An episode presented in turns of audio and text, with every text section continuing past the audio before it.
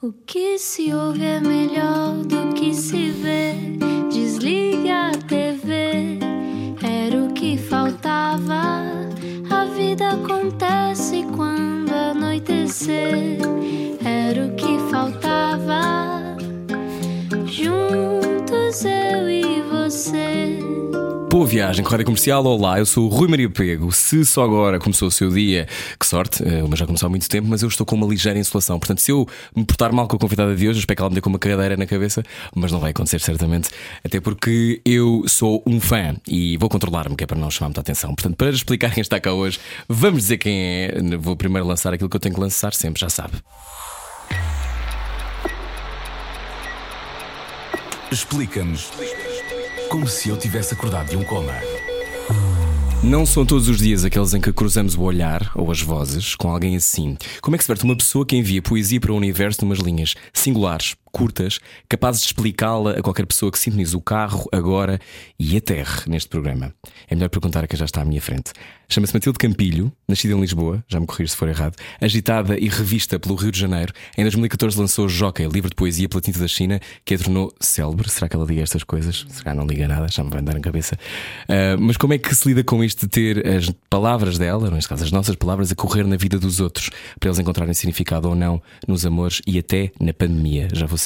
A semana de levarmos com um novo dardo, ou melhor, com flecha, esta é a chegada de Matilde Campilho à prosa. Como será? Os amigos com quem falei dizem que deveria publicar mais, apetecer-lhe apetecer. Dizem que é benfiquista também, também vou saber. Lê-la é sermos confrontados e acreditarmos, mesmo que dure apenas um seu poema, que tudo, tudo pode ser um poema. Foi como aconteceu ontem antes de desligar a luz. Pode mesmo, Matilde. Olá, boa noite, boa, boa tarde. Boa noite, boa, boa noite. noite. não Sim. é? Mas ainda é dia, às 8 da noite. Sim, é verdade, ainda está é aquela. dia, está daí a minha insolação, Matilde. Daí a minha insolação. Foi às 8 da noite. Foi final de tarde. Golden Hour. Obrigada por este convite, é muito bom estar aqui de volta à rádio. Estávamos a falar agora Uhum. em off que também eu faço rádio, mas que ainda estamos em casa e portanto é muito bom estar. É bom estar no estúdio. Ai, é tão bom estar aqui nesta temperatura de ar-condicionado.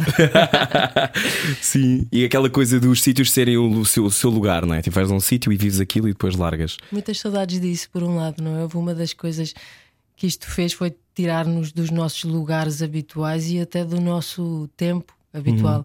Uh, eu, eu vinha a chegar aqui e ainda há jacarandás, ainda há bocadinhos de jacarandá no chão, e vinha a pensar como uh, esta coisa que aconteceu com todos nós no mundo.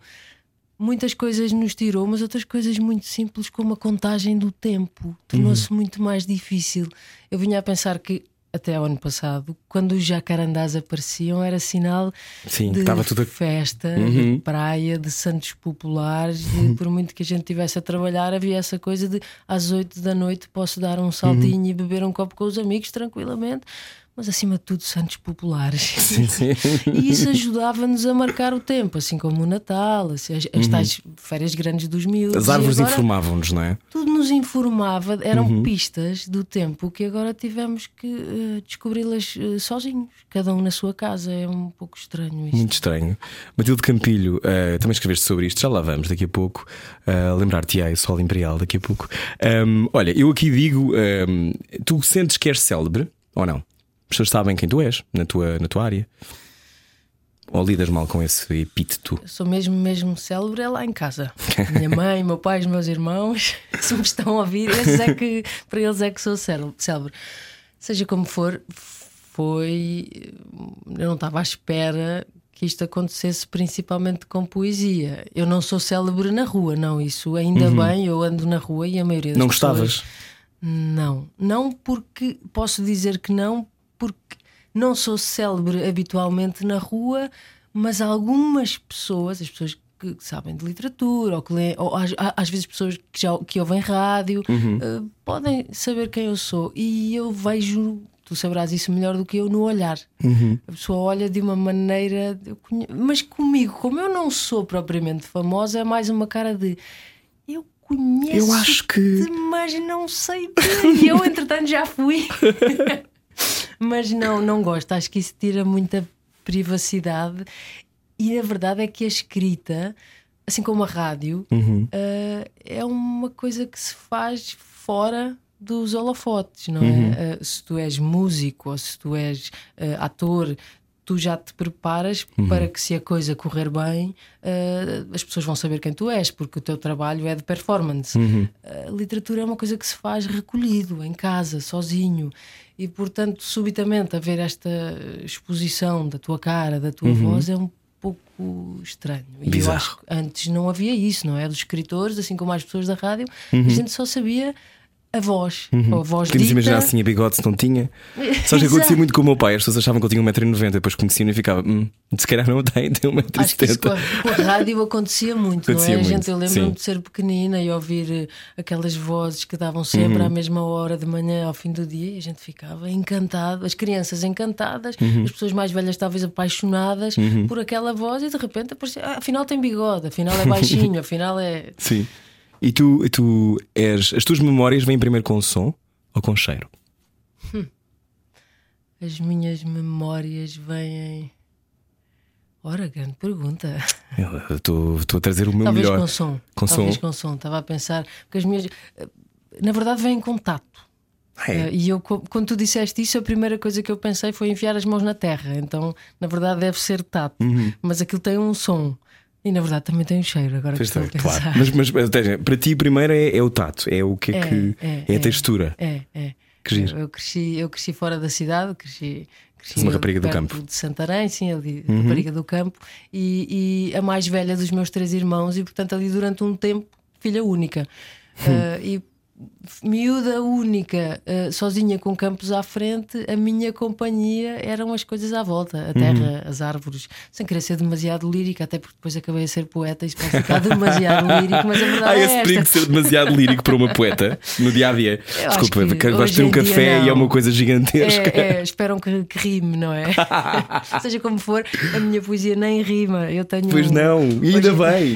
Hoje em dia eh, tenho os meus, dois, os meus dois irmãos, a minha, a minha irmã tem, tem três filhos e o mais velho, que hoje tem 16 anos, quando saiu esse meu primeiro livro, o Uhum. Jockey, ele tinha, é só fazer as contas, 10. Sim, imagina. foi em 2014. Sim. E, e ele abriu aquilo e disse assim: Poesia. Mas isto nem rima. Isso ficou para sempre lá em casa. Então não és poeta, não rimas, não és poeta. Mas eu acho que hoje as pessoas já perceberam, Hum. até ele já percebeu que dá para ser poesia e não, não rimar. É ou não é, Francisco? Espero que, ele- espero que ele saiba. Oh, oh, Matilde, e tu quando eras miúda, hum, sabias que era isto que tu querias? Não, não, As palavras falavam contigo? não. Não, as palavras falavam comigo, falavam com todos nós, Sim. não é? Mas não, eu não tinha aquela coisa. Havia assim uns miúdos que tinham desde eu quero ser bombeiro, eu quero Uhum. ser médico, eu quero... via-se que aquilo, a vocação, não, não eram muitos, até porque variava bastante, imagino. Mas eu não, eu, eu, eu ia vivendo mesmo um dia de cada vez. Não tinha essa. Quando eu for grande, eu gostava de onde estava. Não tinha muito essa coisa de o que é que eu vou ser. Eu estava a aprender a ser ali todos os dias e e estava bom. Estava bom. É que há pessoas que vivem sempre nesta coisa da fuga do momento presente, não é? Isso é muito interessante que tu não que tu gostasses de estar onde estavas e que vivias isso assim. Eu acho É. que mais tarde fui fazer isso. Na verdade, eu era muito mais zen em criança. Agora que estou a dizer isto, estava muito mais arrumada, talvez, em criança, porque depois, mais tarde, fui muito querer ser eh, estou bem onde não estou, como há variações. Uhum. Muitas vezes. Viajei muitas vezes por isso, mudei de profissão muitas vezes por isso. Ah, O que é que já fizeste que eu não sei tudo? Conta-nos lá. que te apeteça lembrar. fiz? Agora de repente, Rui eu enterrava pessoas mortas, era um dos meus trabalhos de verão. Sim. Cangalheira. Ah, fiz.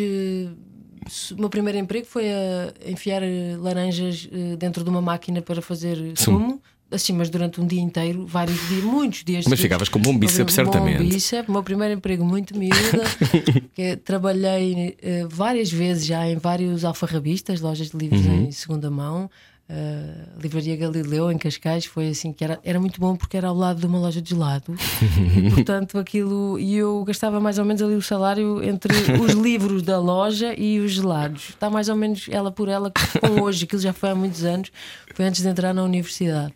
E de resto depois eu estudei literatura e, e depois trabalhei muito em televisão. Trabalhei trabalhei na MTV aqui trabalhei na Globo no Brasil.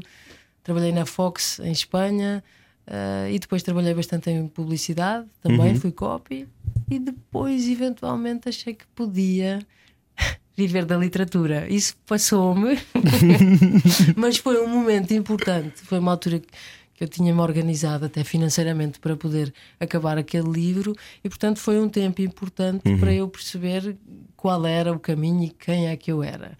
Uh, Como é que percebeste? percebi fazendo, Fazendo, não é? todos Claro. os dias, todos os dias, e percebendo que a minha tal, vamos chamar-lhe vocação, caminho mostrado. Uhum. era o meu trabalho. Que eu tinha tido vários empregos até aí para pagar as contas, para, para ficar a coisa bem organizada, uma pessoa Viva, ok, não é? viva, Uhum. tira Sim. um curso, mesmo no princípio ainda a viver em casa dos meus pais com essa possibilidade, mas e sempre um bocadinho infeliz. Uhum. Porque hum, Há tanta gente no carro a identificar-se nesse momento, neste momento. trabalhava todos Uhum. os dias de sol a sol, ganhava até um bom salário, posso dizer que era privilegiada nisso, mas havia sempre qualquer coisa a, a faltar. E eu fui percebendo que a coisa que faltava era a coisa que eu achava que era um hobby, era a coisa que eu fazia ao lado. Aquele dinheiro que eu fui juntando para fazer essa, que acabou por ser a minha maior aventura, não foi nenhuma das viagens a que eu me meti num avião, larguei tudo, não. Foi quando eu decidi parar, ficar em casa pegar naquele dinheirinho e dizer: Ok, agora durante um tempo, que acabou por ser mais ou menos um ano, tu vais poder parar e perceber se é mesmo isto, se é um hobby ou se este é o teu trabalho. Hum. Isso é um ato de coragem? Como é que eu viste na altura? Como é que as pessoas à tua volta viram isso? Porque esses casacos que te falavas, os casacos de trabalhar, por exemplo, na Globo ou trabalhar na MTV, são, são trabalhos que muitas pessoas querem ter, não é? E, portanto, eras bem sucedida nesse emprego. Mas esse sítio de largar tudo, agora vou parar um, um ano, ah, sei lá, tenho um amigo que o sonho dele é ser pintor, mas nunca, nunca começa. E no fundo eu acho que tem a ver com ah, essa coisa de ter que também tomar o ato de coragem de dizê-lo ao mundo: ok, agora vou parar. Tem a ver com esse sítio de, de encontrar essa coragem em ti? Ou depois há coisas que não podem esperar? Estão ali a Talvez borbulhar. se eu soubesse tudo o que aquilo implicava, eu não tivesse tido essa coragem. A A verdade é sério? essa. Mas não foi nada que eu precisasse dizer ao mundo, isso também foi bom. Eu precisei, ou então talvez seja mais difícil, eu precisei dizer ao espelho, eu precisei dizer a mim, eu precisei de olhar. Não foi uma coisa de um dia para o outro, foi perceber o que é que falta aqui. O, o que é que eu posso fazer? Para onde é que eu me vou virar? Eu estava sempre a fazer a mochila e a ir embora. E realmente, todos esses trabalhos que eu te falei, eu gostava deles. Eram bons, mas chegava ali a uma altura. Tem- Era como o patinho feio. Não é que eu seja um cisne, porque... mas havia qualquer coisa. Ok, eu estou nestes bons lugares para quem trabalha em televisão e na área criativa, e eu tinha muita liberdade em alguns deles, mas faltava qualquer coisa. E o que faltava era o que estava sempre ali a olhar para mim. E eu disse: Ok, então estás aí a olhar para mim há horas, há dias, há meses, há anos, vamos nos sentar os dois. Vamos ver o que é que escrever, só escrever, faz comigo. Mas a ideia era acabar aquele livro e depois voltar a, Tchau. a trabalhar em, em grandes empresas, o que fosse, em- em- ou nas laranjas, o que fosse. Aquilo era só. Mas afinal, não era um hobby. Eu fiz aquilo todos os dias da minha vida e depois ele foi publicado e depois correu um bocadinho melhor do que eu esperava, até porque eu não esperava nada. Quem publica um livro, principalmente de poesia, e o primeiro, está só satisfeito por poder publicar. Quando me disseram, olha, queres publicar, eu fiquei radiante. Como é que isso foi? Mandaste um maço de coisas? Não, eu, Como é que se altura, faz? Eu vivia no Brasil, eu tinha vivido no Brasil eh, há alguns anos Sim. E, e, e- e lá foi lá que comecei a publicar em jornais um Uhum. poema aqui, um poema ali, e, e aqui ehm, o Pedro Mexia, que era o Uhum. editor da Tinta da China, eh, apercebeu-se disso de alguma maneira e achou que eu era brasileira e pensou: ok, eu gostava de publicar esta pessoa, talvez, na- Uhum. mas não para já, porque eu queria um português. Uh, e eventualmente alguém lhe disse: Não, mas ela é portuguesa, ela vive lá. E então ele mandou um e-mail.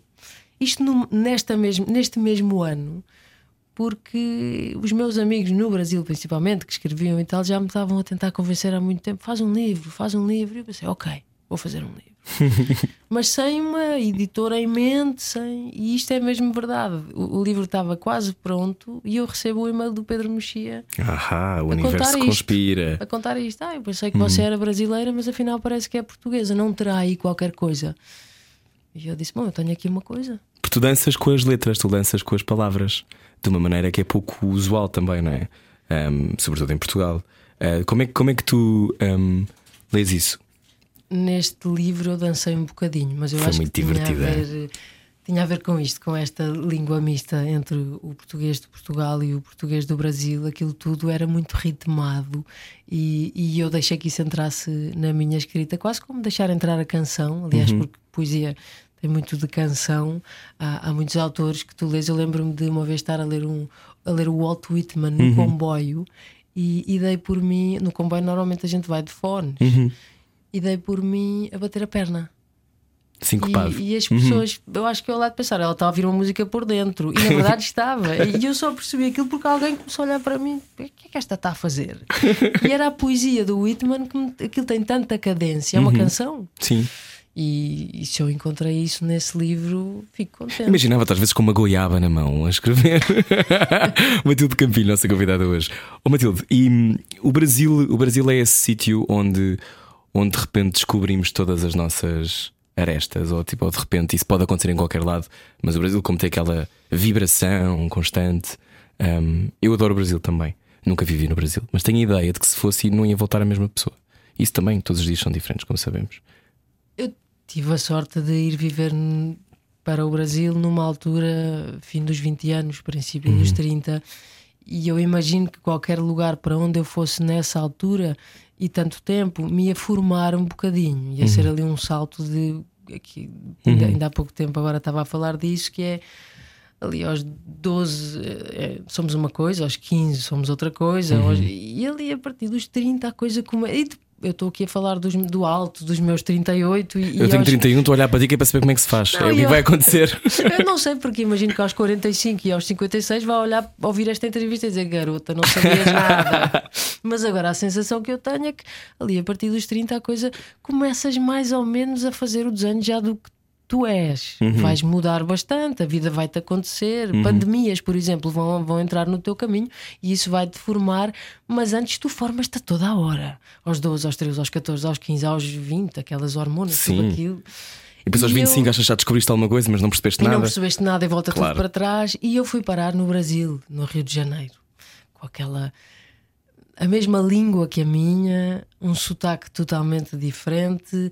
Eles sambam o que nós pomos em fado e, portanto, aquilo entra tudo muito em conflito connosco e ao mesmo tempo não. É como se tu descobrisses uma coisa que Uma sempre pele, esteve é? ali, uma Uhum. alegria que sempre esteve ali, e não só uma alegria, o Brasil depois, como sabemos, tem um sem número de violências até mais humanas, são muito naturais, muito é, é muito bruto, na mesma medida que é muito alegre em muitas coisas. Eu, eu, eu tive a sorte de estar no Brasil numa altura em que as coisas estavam um bocadinho melhores, ali em 2010, por aí as coisas estavam muito diferentes, aliás, no mundo inteiro, e agora está tudo hum, como sabemos. Colapsado. Sim. Ah, mas sim, comigo mudou muita coisa, e inclusivamente se eu, tive- se eu não tivesse estado no Brasil, provavelmente esse, li esse livro, como é, não existia com certeza. Escreveste com saudades? Escrevi, escrevi com muitas saudades, mas ao mesmo tempo com umas saudades. Eu já tinha vivido noutros lugares, como estava a dizer há bocado, e eram sempre umas saudades muito sofridas. Era. Ai, dói tanto, quero voltar para casa, mas depois chegava a casa e queria me ir embora para outro sítio. E no Brasil sentia falta de muita coisa, mas gostava muito de estar ali. E portanto foi uma coisa de ok, saudades, cheguem aqui, chega mais, eh, trabalhem aqui comigo e depois vamos comer a tal goiaba que tu falavas. Imaginava, e, sim. e, tenho- e e fiz muitos amigos ali, portanto tinha saudades daqui, mas lá era bom também. Tu numa entrevista há pouco tempo disseste a poesia não é uma magia, embora tenha pequenas magias lá dentro. Eu acho que a poesia também é isso. Aliás, eu, eu saberás melhor que eu, mas para mim a poesia é sempre aquele sítio que parece um gatilho. É um gatilho, leva-me para um mundo diferente rápido, não é? Em duas ou três fra- frases ou versos, leva-te. E, e é tão estranho porque eu não sei. Isto é uma pergunta que eu vou fazer que eu não sei o que é que tu achas. Achas que todos nós podemos gostar de poesia ou é preciso um espírito diferente? Porque muitas pessoas que estão a ouvir neste momento pensam: poesia não é para mim, é complicada, eu não percebo muito bem aquelas metáforas e aquilo são. Eu nem percebo bem o que, é que, eles, o que é que eles estão a dizer. Nós achamos que o Fernando Pessoa estava a dizer aquilo, mas no fundo estava a dizer outra coisa. Esta conversa e tu gostaste de literatura, deves ter estudado isso até a exaustão. Ahm, esses caminhos são para todos. a palavra poesia pode ser muito assustadora, principalmente por esse senhor que tu dizias. Uhum. Nós somos o país do Pessoa, do Camões, mais tarde do O'Neill, temos Uhum. grandes poetas. Às vezes, e que ninguém se zanga aí desse lado, na escola as coisas não são dadas talvez da melhor maneira. Uhum. Às ve- eh, a poesia, tu começaste a dizer, a falar da questão de- dos pequenos momentos, a poesia, volto a dizer, é canção, é música. E portanto, sim, tem pequenos momentos, assim como uma música tem aquele lugar, aquele acorde, Aquela batida. aquela batida, aquele verso que ele diz, estás a ver que é, é a mesma palavra, é verso na poesia ou numa canção pop. E a canção pop, ainda por cima estamos aqui na rádio comercial, há músicas que repetem à exaustão e toda a gente gosta. Eu há pouco tempo falava que o Despacito, por exemplo, é muito difícil uma pessoa dizer não, eu odiei essa música. Ok, as pessoas podem se ter fartado, Estava mas cansado, aquilo, mas nos Santos soube-me bem. aquilo tinha qualquer coisa que entrava, era, era, era, uma, era uma vibração qualquer, que eu não sei se o tipo fez de propósito ou, ou- ou acertou, mas a verdade é que aquela vibração acertou em qualquer coisa humana comum. Porque toda a gente no mundo, em algum momento, olha, bateu o pé como eu batia com o Whitman. Imagina, imagina, o Despacito e o Whitman. E eu não tenho medo nenhum de pôr as coisas no mesmo lugar. Uh, de- algumas, e o Despacito, se ofender alguém, peço desculpa, mas eu acho mesmo que aquilo acertou. E é isso que a, que a poesia faz. É tocar algo que é humano, é isso? é uma coisa que temos todos, que não tem a ver com bem e mal, não tem a ver com melhor ou pior, não tem a ver com pensamento. É, é- é- é quase uma membrana que eu imagino que haja cá dentro. Há pessoas que lhes- lhe prestam mais atenção, outras menos, e é nesse lugar que acerta a poesia, a música. E se quisermos ser um bocadinho bregas, o pôr do sol em julho, mas Os golfinhos a O- passar no Tejo. um momento, um momento que não é igual para todos. Portanto, e daí tu dizeres, ah, há pessoas que poesia e tal. E, e- e e é verdade, eu uma vez ouvi uma pessoa dizer que não gosta de música. Uma vez, quando eu te digo uma vez, Sim, é sim, porque é sim, muito. Porque tu disseres, ah, eu não gosto de poesia. As pessoas, ah, ok, eu percebo. Ah, eu não gosto de música. Silêncio. E esta pessoa dizia mesmo: Não, eu não ouço música. Não, mas não ouves como? Até porque tu pensas Porquê? assim: é impossível ou não? Porque Tudo tem música. apanha-te em qualquer lugar. Tu entras no elevador, está a música. Tu entras numa loja, está a música. Tu vais na rua. Ainda hoje eu estava em casa, na minha própria casa, e o meu vizinho da frente estava a ouvir música. É muito difícil que passe um dia que tu não ouças música. E esta pessoa dizia-me: Sim, eu vou-me embora. Silêncio. Pronto, ok. Provavelmente essa pessoa era atingida de outras maneiras, porque temos sempre que nos deixar atingir, temos que baixar os braços em algum momento e deixar que a beleza nos atinja. A questão é essa. Achas que há pessoas ahm, que fogem da beleza? Quem nunca? Eu bastante, mas ah, há pessoas que são mais sintonizadas, ou estão, como diz isto, a membrana se calhar vibra mais, na lógica do, do belo, não é? Do, do, de eu deixo-me contagiar. Agora gostamos muito com esta palavra, contagiar. Deixo-me contagiar. E, e eu, eu acho isso lindo de morrer, mas também sei que há muitas pessoas que fogem disso, fogem imenso de sentir. E a, e a poesia é um portal para sentires. Todos sabemos que quando abres esse tal portal, se for um portal, pode haver dor do lado de lá. Uhum. Tudo o que é entrar por esta coisa da sensibilidade ou da beleza adentro, o fado, por exemplo. Há quem goste de fado, há quem não goste de fado. Ah, mas se tu parares para ouvir, há há versos no fado, há guitarras ali no fado que te acertam nisto, mas de uma maneira que tu vais ao tapete. Uhum. E por isso eu muitas vezes não quero ouvir fado. Porque eu sei que me vai acertar e há momentos em que eu não estou disposta, A pôr-te nesse sítio. porque a vida nos pede que estejamos sempre direitos, que estejamos sempre atentos, que estejamos sempre fortes. E porque, como ouvi alguém, alguém dizer há pouco tempo, porque dos fracos não reza a história. E eu fiquei assim, disse, é verdade, eu sempre ouvi isso, mas porquê que não reza a história? Uhum. Não somos todos fracos de vez em quando. Não choramos todos no banho de vez em quando. Isto que está a acontecer não nos dói a todos. Uhum. E porque que temos que estar sempre tão fortes? Eu entendo a coisa do exemplo, de puxar uns pelos outros, de vamos lá, Vamos lá, não, não caias aí. Mas porquê não dizer, olha, eu também caio como tu? Em vez de dizer, vamos lá, vamos ser fortes, temos que ser valentes. Porquê? Porquê? Muitas vezes os tais muito sensíveis são confundidos com fracos. Ah, esse coitadinho, ele é, Ele é sensível. muito sensível. Ele sente muito. E porquê que não é bom? Ele sente muito, ele está muito atento. Está muito atento a si e aos outros, não é? E há muita gente que, que, que está sempre em armadura, não é? Porque sabe perfeitamente que se ehm, tirar um bocadinho de uma, da armadura do braço pode ser atingido, não é? E vivem assim, e assim, e assim, e assim. E, e eu acho que acontece muito no amor hoje, imenso. Acho que acontece muito. Ehm, na pandemia acontecia isso também, essa atitude, ou já está a acontecer, mas aquela coisa de estamos em casa e queremos temos que estar eh, proativos. E tenho um novo ritual de yoga, e ao mesmo tempo, depois às 11 vou fazer o sumo. E eu nunca comi tão bem. e aquela coisa completamente histriónica, excessiva de pressão. Foi de- muita pressão. Como se alguém estivesse a ver. Porque hoje em dia a maior parte das pessoas estão a ser vistas. E tu, que há pouco falavas de como gostavas desse lugar da rádio ninguém nos ver, ou, ou no- como escritor não ser visto, faz-nos falta esses sítios, não fazem? De. Com pão para a boca. Pois.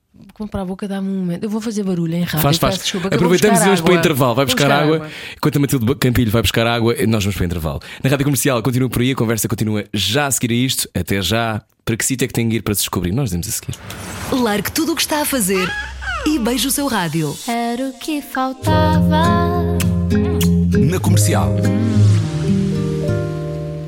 Rádio Comercial, olá, boa viagem. Hoje, segunda-feira, Matilde Campilho, nossa convidada. Estávamos a falar aqui sobre, eh, há pouco, a pandemia, esta coisa de, de termos sempre de ehm, dar sinal de que estamos vivos e que estamos a aproveitar o melhor que a vida tem para nos oferecer. Eh, Isso dizíamos, é uma pressão tremenda, não é? Essa coisa de termos que corresponder a uma expectativa que nem sabemos bem de quem é que é. É muito nas redes sociais, não é? Eu acho que quem não tem redes sociais hoje em dia vive uma vida de paz que os outros não vivem. E atenção que estamos sempre a falar aqui de um ponto de vista aqui no nosso Ocidente, que por acaso Claro. até está mais ou menos a cair aos bocados, mas ainda somos. Está, Matilde, não me Não me digas. digas. ainda somos os privilegiados. Claro. Eh, eu tenho comida, eu tenho saúde, eu tenho um teto. E depois tenho esta coisa das redes sociais, esta eu tenho que ver a vida dos outros, os outros têm que ver a minha vida. Eh, Eu cada vez mais e principalmente, eu acho que todos percebemos durante estes últimos meses o excesso de informação. Já sabíamos, mas desta vez foi muito agressivo. Porque não tínhamos fuga. Nos primeiros tempos quisemos muito saber tudo, saber números, saber o que é que os outros estão a fazer. Os outros também estão sozinhos como eu e também lhes dói como eu ou não. E de repente foi, ok, eh, aquilo que falávamos há pouco, de eh, eu olhei para o espelho, foi por olhar para o espelho que eu consegui finalmente perceber. É que eu acho que aqui houve sempre esse momento, os que puderam ficar em casa, de ok, isto não vem nos jornais, isto nem sequer vem nos livros, isto não vem na vida dos outros. Isto é de mim para mim. Isso é tão poderoso, isso não vem nos livros, não é? Porque muitas vezes vamos buscar aos livros, vamos buscar aos poetas, vamos buscar a muitas pessoas soluções. E assim, a coisa da pandemia vinha em muitos livros, porque isto não é novo. Sim, a peste negra. A peste não é Uhum. nova, está aí. Teve sempre. Eu tenho a sensação que é uma coisa que está no mundo, assim como o fogo está por baixo do mundo, Hum. o vírus, a doença está por baixo do mundo, assim como a saúde. E por sorte. Principalmente aqui deste nosso lado, Uhum. a saúde é a regra geral, mas em algum momento, até porque o ser humano gosta muito de passar barreiras e de entrar pela floresta adentro, ir buscar animais que não são daqui, e, portanto, eventualmente estas coisas tendem a acontecer. Eh, O Decameron é feito depois da peste, quando as pessoas eh, ainda está mortos e feridos e retiram-se. O Decameron são eh, 10, 12 pessoas, acho eu, que saem juntas para ficarem numa casa a contarem histórias umas às outras para passar o tempo Confinadas. porque estão confinadas. E isto há muitos séculos atrás. Portanto, isto não é novo. E a coisa das histórias, de ajudar, não, não é nova também. O que eu quero dizer é: eh, não há resposta na literatura, mas há muita companhia na literatura. Isso é maravilhoso, porque é é verdade, mas acho que há muitas pessoas que devem procurar respostas e que, e que há pouco, por exemplo, eu dizia: ahm, eu ontem, ontem estive a ler o teu primeiro livro, já falaremos do segundo, está quase a chegar, e estava a ler, e antes de dormir, acreditei numa série de coisas que foi útil eu acreditar antes de dormir. Porque de vez em quando precisamos de ir acreditar em qualquer coisa diferente. Uh, neste caso em particular, a hipótese dos amores que fazem com que alguém atravesse uma, uma cidade inteira de bicicleta só para ver alguém dançar. Uhum. Acho essa imagem muito bonita. Aliás, tu conjuras imagens. um, e é, é disso que eu mais gosto na tua escrita. Tu conjuras imagens muito, muito diferentes e muito facilmente. É quase como se de repente mergulhas e estás ali, ah, esta baleia fala 52 hertzes. E isso, isso é bonito, isso é, é maravilhoso. Porque de facto, de vez em quando somos essas baleias que falam nos hertzes diferentes dos outros. Neste momento, não é? Por exemplo, estamos na rádio. Eu acho que essa coisa tem a ver com o que tu perguntavas no princípio, quando, quando perguntaste o que é que eu me, lembro- me lembrava primeiro, e eu disse do toque, do tato. Eh, o tato está muito ligado à imagem, não é? Sim, a gente sim, toca sim, numa coisa e sabe o que é. Laranja é assim. E, Uhum. e eu acho que a minha escrita sim tem muito de im- imagens, são coisas que eu vejo, vejo, vejo, vejo e depois trago-as todas juntas. Eu, eu gosto muito do que faço, eu gosto muito de escrever, porque ando na rua. eh, estou com os meus amigos, estou aqui contigo e não só te estou a ver a ti, como estou a ver aquele pontinho vermelho ali atrás, e eventualmente, em algum momento, eu vou-me sentar e estas coisas vão se juntar todas. Eh, algumas podem entrar ou não, mas é muito bonito, é como eh, fazer um filme. Às vezes eu sinto que estou estás, a, fazer um claramente. filme Eh, e não é nada tão caro como um, um É como a rádio, de sai bem mais barato. É? É, voltamos à coisa das histórias. É tudo isto é contar histórias, o cinema, a música, a literatura. A poesia é mais assustadora. Eu não sei porquê, porque parece uma coisa muito distante, talvez. E talvez seja a menos distante. É só a palavra. É só porque somos filhos de grandes poetas. Mas a poesia está feita hoje também. E, e- e não está longe de- das pessoas. Está aqui no dia a dia. Eu escrevo poemas e estou viva. E não tem que ser uma coisa. oh, oh, Sim, não, não te importa, vais pôr takeaway num, num verso, não é? Como já puseste. Sim, e, e- vou buscar takeaway como as pessoas normais e não tenho problemas Uhum. nenhuns. Ao princípio, o que é que faz? Ah, eh, bom, eh, sou poeta. Gostava muito de dizer aquilo, quase como se fosse Como é uma estás coisa de, nas bem, finanças? Artista, artista da arte literária? Não, é, ok, eu devia saber isto de cor, senhora das finanças, mas eu não sei porque eu sou uma nódoa. Mas é qualquer coisa, artes, qualquer coisa. Arte. Eu estou como bailado e cinema também, portanto eu acho que cabemos todos Oh, dessa. deve ser esse Deve ser, também. bailado. Sim, sim. Mas eh, agora, agora já, já digo escritora porque a coisa abriu um bocadinho. Mas na altura, durante um tempo, era só aquilo que eu fazia, poesia. E qual é o problema? Porquê que eu hei de sentir? É, é deves achar que és mais com as outras, agora és poeta. Pô, Que uma palavra parece que não, que não é nossa para ser usada, não é? É uma coisa distante. é quase como se eu dissesse que sou astronauta. As pessoas ficam. E os astronautas, coitados, devem passar pelo mesmo. Ainda há assim, pouco não, tempo tivemos cá um. E provavelmente a mesma coisa quando ele vai preencher os papéis da biblioteca ou o que for. O que é que faz? Eu digo a biblioteca porque aconteceu-me isso na biblioteca. Quando Aconteceu. eu pus poeta, a senhora disse. "Ah, eu, Bom, até aqui, Brutus, até tu. Até tu com essa navalha tão grande. Porquê, Aqui não senhora da biblioteca? Agora não, já não tenho medo. Mas tu que estudaste literatura, achas que isso tem a ver com uma vontade de defender uma identidade e uma cultura e, e tem, tem quase de ser quase um. eh, As pessoas que o fazem, até mais até da, da área, eh, de defender ali uns portões sagrados que só alguns escolhidos é que podem entrar. Na- por exemplo, no, no contexto anglo-saxónico, se- publica-se muito mais, as pessoas escrevem livros com muito menos medo. Escrever um livro é diferente de escrever literatura, eu sei.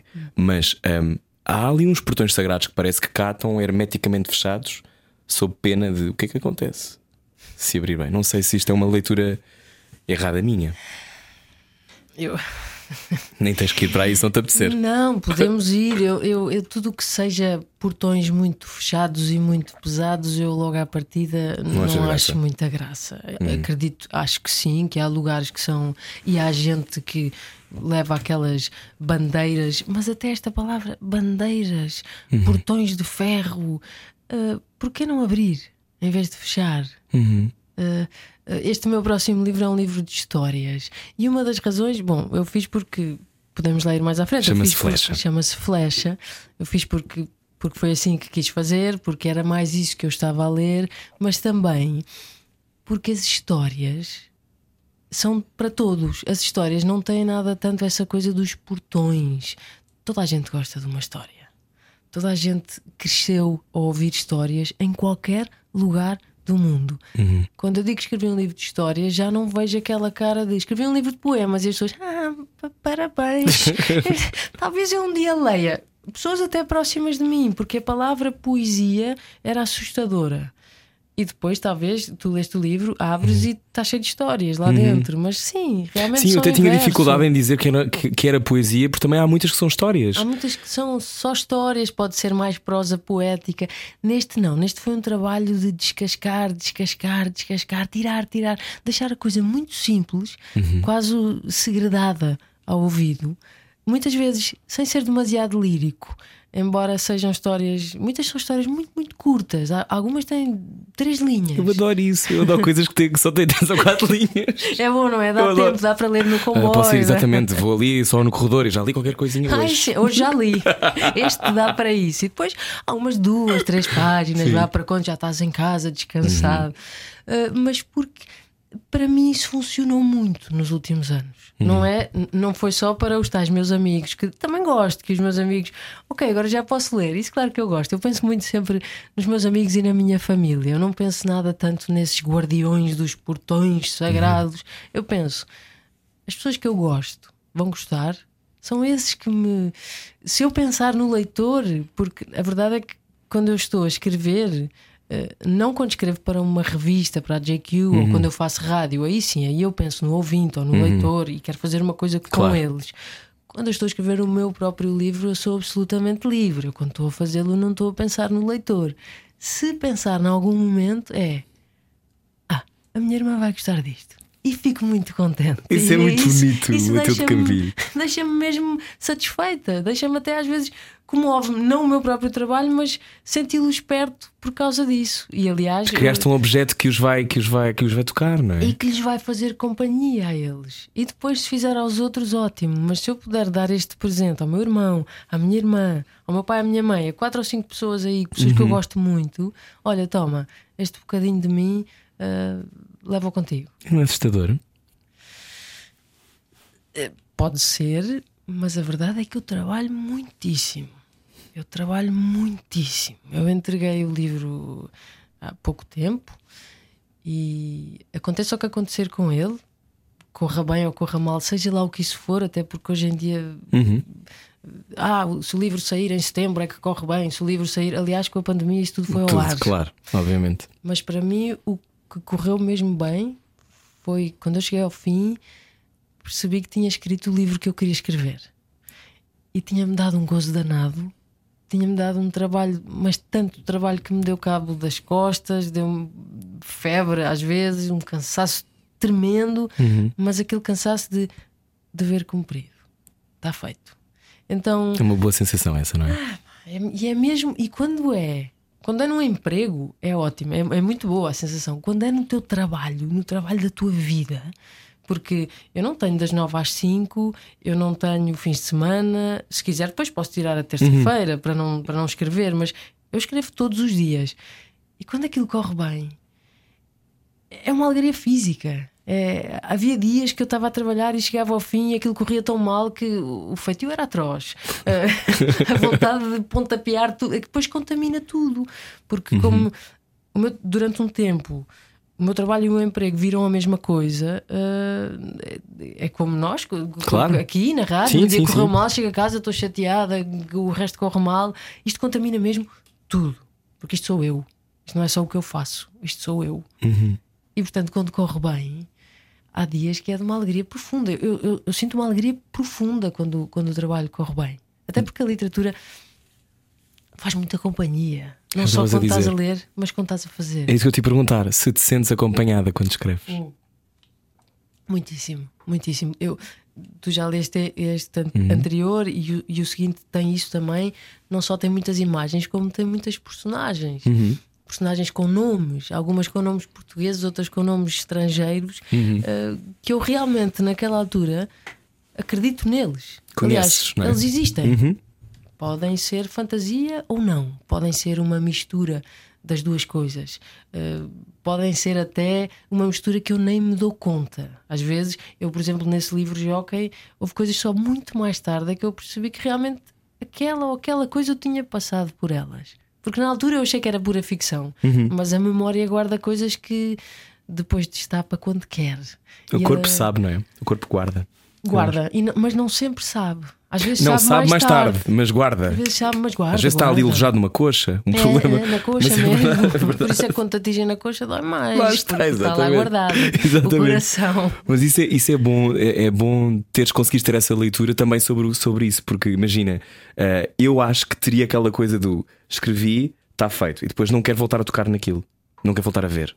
Quase como se fosse, imagina, tu estavas a dizer-me, já falaste muito sobre este livro ao longo dos anos, ehm, mas esta Matilde não é a mesma. Não, não. Tu queres coisas novas, não é? Tu queres falar sobre os problemas que tiveste esta semana e não se calhar sobre. É, não, é que isto já passaram. O primeiro livro, o primeiro poema desse livro, eu acho que é de 2009. Ora bem, estamos em 11 anos. 2020. É como se te pergunta. Mas eu percebo, é, o- é o único trabalho que eu tenho publicado. E portanto, as pessoas, quando falam comigo, só que as pessoas falam com uma Matilde que passaram 10 anos. Eu mudei de país, eu mudei de roupa, eu cresci, eu ganhei rugas, eu ganhei cabelos brancos, eu li muito mais, eu trabalhei mais. Aconteceu uma pandemia, aconteceram muitas coisas. Parecendo que não aconteceu qualquer Parecendo coisa. que não aconteceu qualquer coisinha. Eu não nego essa pessoa. Eu ainda. Há uma coisa que nasce connosco e, e morre connosco. Várias, aliás. Há muitas coisas, não é só a cor dos olhos. Uhum. Por dentro há muita coisa que. E às vezes até coisas que queremos esconder e que voltam na volta. Brotam. Oh, diabo, onde é que estava essa Matilde que eu achava que estava Já escondida? tinha enterrado. e do nada, ou porque vem a tal, o tal verso bonito, ou alguém. Todos conhecemos alguém de vez em quando, eu espero que sim, caros ouvintes, que nos desmonta em absoluto quando nós não estamos à espera, ou que nos faz companhia e nos permite abrir coisas que não abriríamos de outra maneira. Há coisas que são sempre nossas, mas há coisas que são do momento. E, e no- quando eu digo do momento, não é daquele dia, daquele tempo da nossa vida. Claro. Esse livro Jockey é um livro do tempo em que eu vivia entre o Rio de Janeiro e Lisboa, tinha 30 anos, um bocadinho menos, mudou muito, mudou muito. E é engraçado porque é um livro que é escrito eh, no caminho, no autocarro. n- no avião consumo entornado, n- na praia, no, no- no centro da cidade. eh, Então não tens aquela coisa Este- sacralizada do sítio onde escreves, ou as tens. Sacralizada não, mas este é um livro escrito em casa. Este é um livro escrito na biblioteca. Este é um livro de pesquisa. Este é um livro que tinha ah, todos os cadernos organizados. Todos os dias, ao fim do dia, eu revia os textos. ah, tem um princípio, meio e fim. É pensado desde o princípio. Porque um primeiro livro de poesia, ah, na maioria dos casos, é quase uma coleção de, de poemas que tu escreveste. Pode ter um fio condutor, o meu tem, é- é- lá está, Tem entre números. Rio de Janeiro e Lisboa, e aquilo tem uma ordem específica, pelo menos para mim, até porque depois a poesia tem isso. Eh, a maioria das vezes o poeta faz uma ordem específica, mas depois quem lê. Faz o que tu dizias, ah, isto é bom porque eu posso ler este no corredor, outro posso ler. não sei. A poesia tem Este isso. vai muito é bem com o pequeno almoço, claro. E, bom, este próximo também porque é de histórias e, e são curtas. Mas a, a poesia ah, perdi-me. Não, a poesia, no fundo, é uma coisa que não tem que ser. Ou seja, estavas a falar sobre a cena da sacralização do sítio Uhum, onde a fazes. Não é? Pode acontecer-te, não é? Este não, este foi, este foi o contrário. Este foi mesmo um livro de estudo. Mesmo estas personagens que eu te falava que existem, todas têm uma pesquisa. Ah, se eu estou a escrever uma história e ela se passa na Venezuela, eu vou tentar perceber como é que esta pessoa se chamaria se vivesse na província tal. Ah, se eu estou a escrever uma história sobre um boxer em França no século XVIII, eu vou tentar perceber se eu quero dar-lhe um nome ou não e se sim, que nome é esse. Ah, há outras histórias que são sobre árvores e eu não lhe vou chamar só árvore, eu vou dizer que é um pinheiro manso e então vou querer saber quanto é que mede um, pinheiro pinheiro, manso. normal e depois isso pode entrar ou não. Isso é quase como se abrissem escotilhas no teu cérebro, não é? A partir do momento em que tu, em que tu vais descobrir a altura do Pinheiro Manso. Aprendes muito. Primeiro dá, dá imenso jeito em jantares também. Dá, não dá. é? Ah, Sim. tu sabias ficares ao lado do chato da festa, acontece muito. Tens Mas- de ter umas conversas para, para tirar do bolso. Mas não, acima de tudo, ah, foi muito bom poder estudar. O outro livro anterior era um livro muito mais de emoções, de imagens que me entravam pelos olhos adentro. Aqui eu fui procurar. Aqui eu fui procurar lugares específicos a partir da tal escotilha que tu dizias, mas em casa. ah, procurar nos livros dos outros, no cinema dos outros. Uhum. E este tempo eu não sabia, mas presta-se a isso. Subitamente tivemos que parar um bocadinho, Uhum. éramos muito acelerados, ainda somos. Achámos que íamos para. Houve um momento em que achámos. Isto agora vai ficar tudo diferente. É, vai ficar tudo bem e Sim. vamos ser todos incríveis. Não. Ah, bom, não vamos trazer para aqui o que eu. Não, não, não, podes dizer, podes dizer. Eu, uh, dizias há pouco, aliás, nesse teu texto, Sol Imperial, tu dizias o medo é coisa da sombra e debaixo de água estamos quase sempre ao sol. Hum. Muito poético isso. Foi a letra de Campinho. Eh, mas tu dizias também no final, quando tudo isto acredi- eh, acabar, acredito que voltaremos à magia dos pequenos gestos. Hum. Ahm, acreditas nisso? Ainda assim? Ou já estás mais cínica com, o- com, com o desenrolar do tempo? Eu Porque eu acho, também estava nessa do. Nós agora. eu acho que os pequenos gestos ninguém nos tira. Nenhum ditador, Hum. nenhum neofascista, nenhum. Os pequenos. ah, Passa-me o sal, gosto de ti, Uhum. ah, um passo atrás do outro. E mesmo. Há muita gente presa, ah, não só pelas suas próprias circunstâncias, como pessoas que Algemadas em si mesmas. Uhum. algemadas por esta sociedade de, o capitalismo lixou tudo e, e sim, nós achámos que ia melhorar talvez pior mas esses ninguém nos tira Havia aquela coisa dos, dos santos católicos, Uhum. Sim, aquela sim, coisa sim. que eram flagelados, mas havia qualquer coisa neles que permanecia intacta. E quem diz os santos católicos diz qualquer Diz alguém que teve uma noite mais difícil. Por exemplo, mas há qualquer coisa Qualquer tua, coisa que fica intacta passado às 10 da manhã. Sim. por muito tu sejas chicoteado, isto até pode cair mal depois do, da noite passada e tal, mas Sim, sim, sim. por muito que te, que te tirem pedras, há qualquer coisa que é só tua que ninguém toca. E essa é feita desses tais pequenos gestos, das pequenas memórias que estão alojadas na tal coxa, coisas que nós guardamos para mais tarde. Uhum. Isso não há tempo nenhum, eh, era nenhuma que, que te roube. E portanto eu não acho que isso seja uma questão de melhorar ou piorar, porque eu acho que isso, tal como falávamos há pouco, há coisas que estão no mundo sempre. O fogo está, está aqui debaixo, a funcionar debaixo de nós o tempo todo, no centro da Terra, lá em cima, sem o sol nada, a água, o vírus, e depois às tantas apareceu esta coisa estranha chamada ser humano. Grande confusão dentro de cada um, e todos os dias nasce vários, e cada um é irrepetível, mas todos têm esta coisa, esta caixinha. O meu pai, quando eu era pequenina, dizia-me assim: A minha caixinha está muito vazia. Eu era muito pequenina e era assim: Eu preciso mais um beijinho. E fazia isto também aos meus irmãos: A minha caixa está vazia. E aquilo era muito bonito e a gente ia dava-lhe um beijo. Pronto, agora já está um bocadinho melhor. E agora é que eu sei que essa caixa não guarda só os beijos dos filhos, guarda momentos inesperados.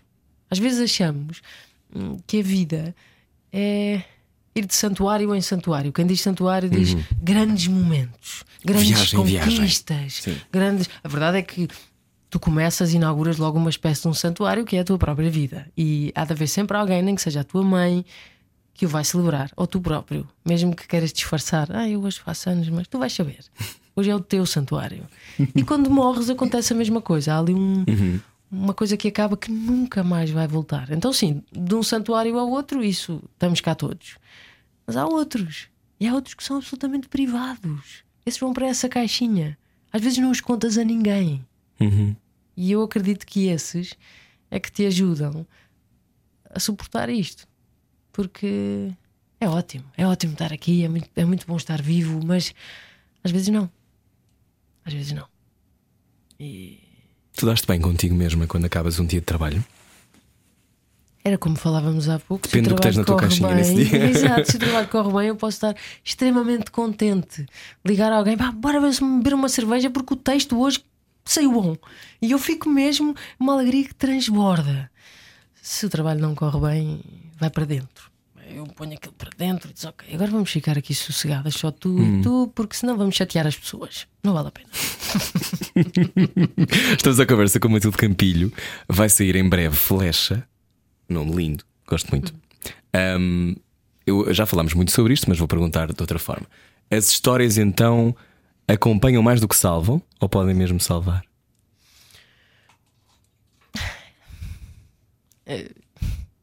Salvar, eu acho sempre um bocadinho forte. Tendo em conta até o momento que atravessamos, Sim.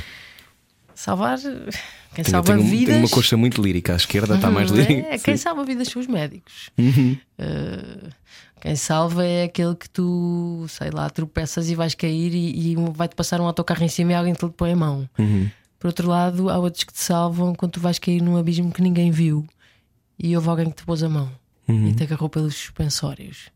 Às vezes, sim, as histórias podem fazer isso, a música pode fazer isso, a terapia pode fazer isso, Uhum. um amigo pode fazer isso. Um copo de vinho, não Um 27. Copo de vinho, exato, não 30, porque aí vais virar o teu pior inimigo, Sim. provavelmente. Mas sim, eh, salvar é forte, mas eu acredito que acompanhados fazemos isto com mais facilidade. Eh, porque isto é muito solitário. Eh, mesmo quem tem muitos amigos, Uhum. mesmo quem está nas tais redes sociais sempre muito bem, algum momento estamos sempre sozinhos. Mesmo quem dorme acompanhado, adormece sozinho, acorda sozinho. Eu Quando abres os nisso, olhos, sabes? Penso muito nisso. é só tu. Uhum. Todos os dias nasces outra vez. Quando abres os olhos, só estás tu ali. Esta coisa dos telefones é terrível por causa disso, porque tirou-nos aquele momento em que "Ah, eu acho que sonhei isto, mas já não sei bem, o sonho está a sair embora, a ir embora, mas tu ainda tens aquele momento dentro da cama de peraí, peraí, fica aqui mais um bocadinho. Ou às vezes nem o sonho, mas tu abris os olhos e está tudo meio turvo. E ok, está a começar, está a começar. Hoje em dia não, tu acordas, abres os olhos, vais ver as horas, pronto, já estás na rede E a primeira social, cara que fez é o Trump e não te apetece. não quer nada, não Não, apetecia não nada. queres. Não queres. Queres ver eh, Não queres reparar com o teu quarto como é que é o teu quarto naquela luz? Queres reparar quando se lá fora alguém está a fazer barulho? ou ver se alguma coisa te visitou durante a noite, sem querer. Os índios acreditam que as instruções vêm nos sonhos, assim como acreditam. acredito um bocadinho também. Eu também acredito um bocadinho. Eh, as pessoas têm muito medo, somos, somos tão diferentes. Há Uhum. povos tão diferentes no mundo e estamos muito habituados a. ok, eu gosto do diferente, mas que é B, porque senão já é estranho. Já é demais. já é demais e já estás a ficar um bocadinho maluco. E voltando atrás, porque não abrir em vez de fechar? Porque esses tais portões, claro, claro, somos diferentes e, e às vezes é estranho o embate. Eh, talvez com esta sabedoria indígena não seja, porque se eu disser aqui, mesmo a quem vai no carro, cansado, depois de um trabalho automático, eu dizer, ok, há tribos que acreditam que nos sonhos vêm algumas instruções dos nossos antepassados ou até da natureza. Até porque algumas tribos acreditam que os nossos antepassados estão na natureza. A natureza não é, para eles, a natureza não é o outro, são os nossos parentes. Eles chamam um rio de avô, uma planta de mãe, e isso para nós, ah, espera aí, mas também nós, quando nos chegamos perto da água, sentimos qualquer coisa que não conseguimos explicar. Não há ninguém aí, está calor, pões o pé dentro da água e está tão bom aqui. Há uma familiaridade qualquer. eh, com a natureza, com uma planta, a mesma coisa. Não, não vamos por aí agora. E com os sonhos. Não, mas estar numa floresta, não é? A mesma coisa. Toda a gente sente essa paz. Por muito. Ah, não, não, eu sou super urbano. Sim, está bem. Hum. Tu tens às vezes, se calhar, algum medo de estar sozinho e a cidade traz-te essa. Protege-te, supostamente, não é? Por outro lado, foi muito incrível. Só Bebê. Matilde Campilho, nossa convidada hoje. a beber água. Foi muito incrível esta coisa da cidade. Quando começou a, a quarentena, eh, algumas pessoas puderam sair das cidades e ir para a terra ou ir por onde quisesse fora, porque realmente não era tão duro. Porque a natureza está ali, está tudo mais aberto, podes caminhar. Quem ficou nas cidades ficou realmente confinado. Não pôde sair. Às vezes em entre o- T1s ou T0s com a T1s, família inteira. todos juntos e sem poder mesmo. Mas houve uma coisa que aconteceu nas cidades que talvez fora delas, no campo, não se tenha percebido tanto. O campo continuou lá, a fazer o que sempre fez. As, as aves continuaram a fazer as suas coisas à mesma hora, o vento continuou a chegar, as cidades pararam. E isso foi uma coisa absolutamente nova que provavelmente não vai acontecer outra vez e que não acontecia, nunca tinha acontecido como as cidades são agora. Eu lembrei-me de uma coisa que nem sabia que sabia porque nunca tinha pensado nisso, que antes aqui era igual ao campo. Nós é que, por alguma razão económica, achamos, ok, aqui é muito bom para pôr este grande asfalto, este grande barulho, estas grandes lojas. Salgar um peixe. Exatamente, e vamos lá. Sim. E por um momento foi tudo igual. Estava tudo silencioso. O vento era igual aqui e do lado de lá, onde estão as árvores. Os patos passavam aqui, estavam mais livres. E isto sem querer ir àquela coisa de ah, vai ficar tudo incrível porque os animais. Não, provavelmente vamos voltar ao mesmo, ou pior. Vamos voltar Mas a continuar a comer os animais e vai ser tudo igual. naquele momento houve uma pausa. As cidades lembraram-nos que são lugares iguais aos outros. As pessoas que se cruzaram, porque eu tenho um cão, então eu tinha que sair de casa para passear o cão e de vez em quando cruzava-me com outro ser humano. Para já houve uma familiaridade só pelos olhos, porque esta coisa da máscara era pior se de alguma maneira tivéssemos que tapar os olhos porque a boca não diz tanto. Os olhos, Verdade. tu vês muito. Tu escreves sobre isso também, diz o rasgão, não é? O rasgão. Tu vês, principalmente nos primeiros tempos, tu vias os olhos muito assustados, muito cansados. E depois vias outros olhos e ah, havia qualquer coisa de estás aí também. ok, é bom. E houve uma coisa de. Eu, que, como te dizia, cresci no campo. No campo as pessoas dizem-se bom dia, boa tarde. Às vezes passam numa estrada, boa tarde, e, e seguem, mesmo que não se conheçam, porque. Sim, é o que se faz. não? Dois seres humanos passam um pelo Claro, outro. claro. Os animais, quando passam uns pelos outros, reconhecem-se ou fogem um do outro. Nós temos Uhum. que fazer o mesmo. Ok, é seguro, não é seguro? Boa tarde. Senão vou fugir. E aqui na cidade, a gente não faz isso. Passamos uns pelos outros como se passássemos vinha vindimada, como se diz. Aqui, de repente, as cidades ficaram tão quietas e éramos aparentemente tão poucos que passávamos uns pelos outros e nem que fosse com o olhar, sentíamos com a cabeça. Tipo, ok, estamos juntos nisto. Não estávamos, uns estavam melhores, outros estavam piores, mas no momento em que passávamos pelo asfalto, silencioso, estávamos a viver aquilo só os dois. O mais rico, o mais pobre, o mais... naquele momento, naquela rua, era a primeira vez que, que se estava a ver aquilo. Não havia barulho. E estavam dois seres humanos a passar e faziam uma coisa de: Ok, eu estou aqui também. Boa, isto não vai acontecer outra vez. Boa sorte. E depois havia isso. Havia esse sítio da boa sorte, não é? diziam boa sorte. Às vezes com os olhos. Bora, vamos lá. E não era tanta coisa do vai lá, dos fracos não reza a história. Era vai, bora lá. Uma união, se calhar, até maior do que os benfiquistas. Capilho. Nossa convidada de hoje, continuamos a conversar. Já a seguir, venha daí. Este era o que faltava. Até já. Largue tudo o que está a fazer e beije o seu rádio. Era o que faltava. Na comercial. Boa viagem com a Rádio Comercial. Olá, este era o que faltava. Eu sou o Rui Maria Pega. A minha convidada de hoje é Matilde Campilho, à beira de lançar a sua flecha. Ah, quando é que sai? 17? Sai dia 17, entra em pré-venda agora, dia, dia 2.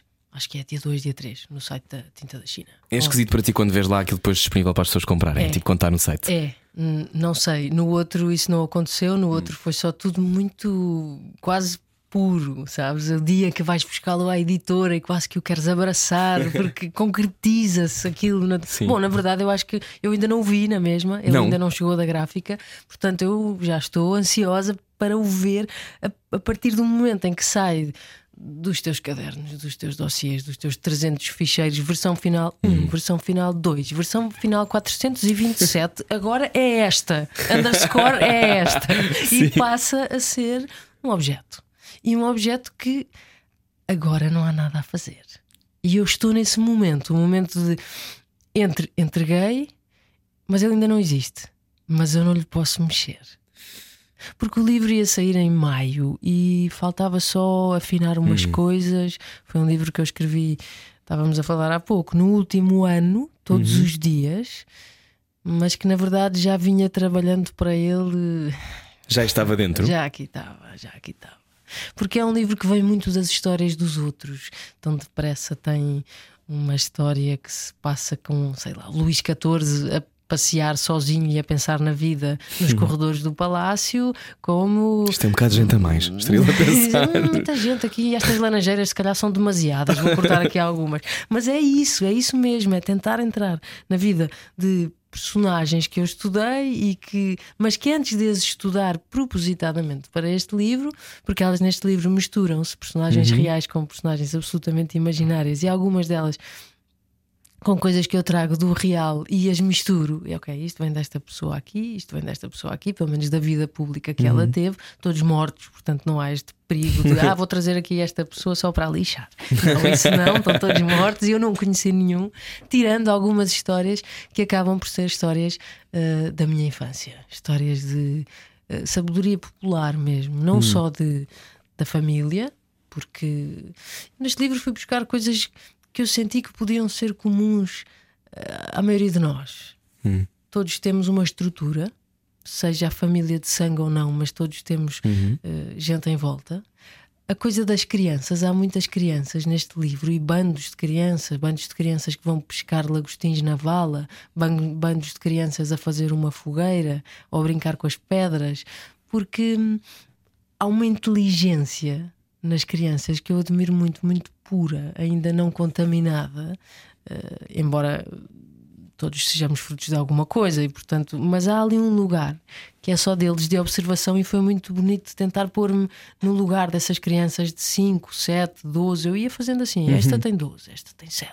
Esta, esta não tem idade, esta é só uma criança. Daquelas que a gente olha, há uma história sobre uma criança que vai a passear no Museu de História Natural em Londres e fica muito tempo a olhar para o mamute e a tentar ver o que é que existe nele ainda vivo. e eu estou dentro dessa criança, até que vem a mãe e diz: Vá, vamos embora. E o miúdo fica: Ok, esta não percebeu nada. E nós, os adultos. E, e então existem essas coisas comuns que todos tivemos de passar num lugar e estamos espantados com qualquer coisa e vem um, um adulto e diz: Vamos embora. Já Ou chega. então a coisa das pedras, por exemplo. Toda a gente já brincou com uma pedra. Eu, eu arrisco dizer em qualquer lugar do mundo, seja cabisbaixo, dar-lhe um pontapé, seja a tirá-lo ao rio e a fazer. Lá em casa dizia-se peixinho, quando, quando Ah, faz sim. várias vezes, tum, tum, tum, fiz sete, peixinho.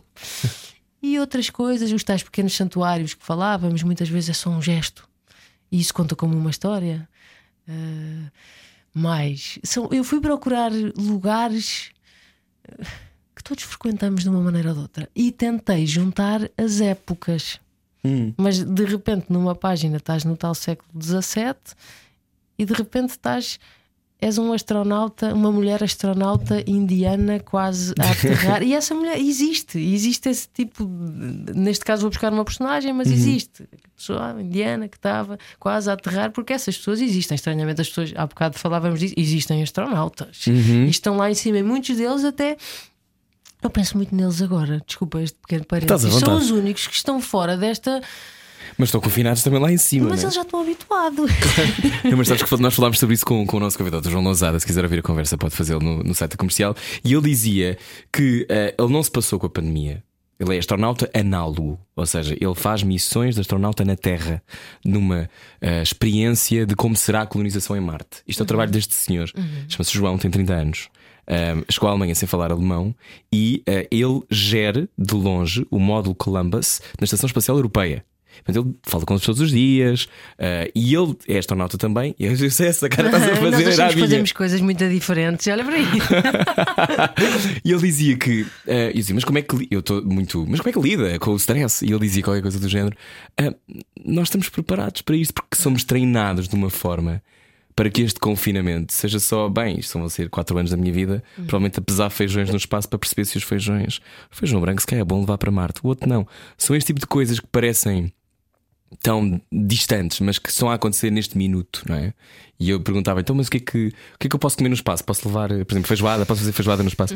Ele dizia, "Ah, feijoada podes, mas, por exemplo, é muito difícil beber água, tens de ter cuidado. Portanto, são estas coisas que, que curiosamente, quando eu faço essas perguntas, vem num sítio de criança.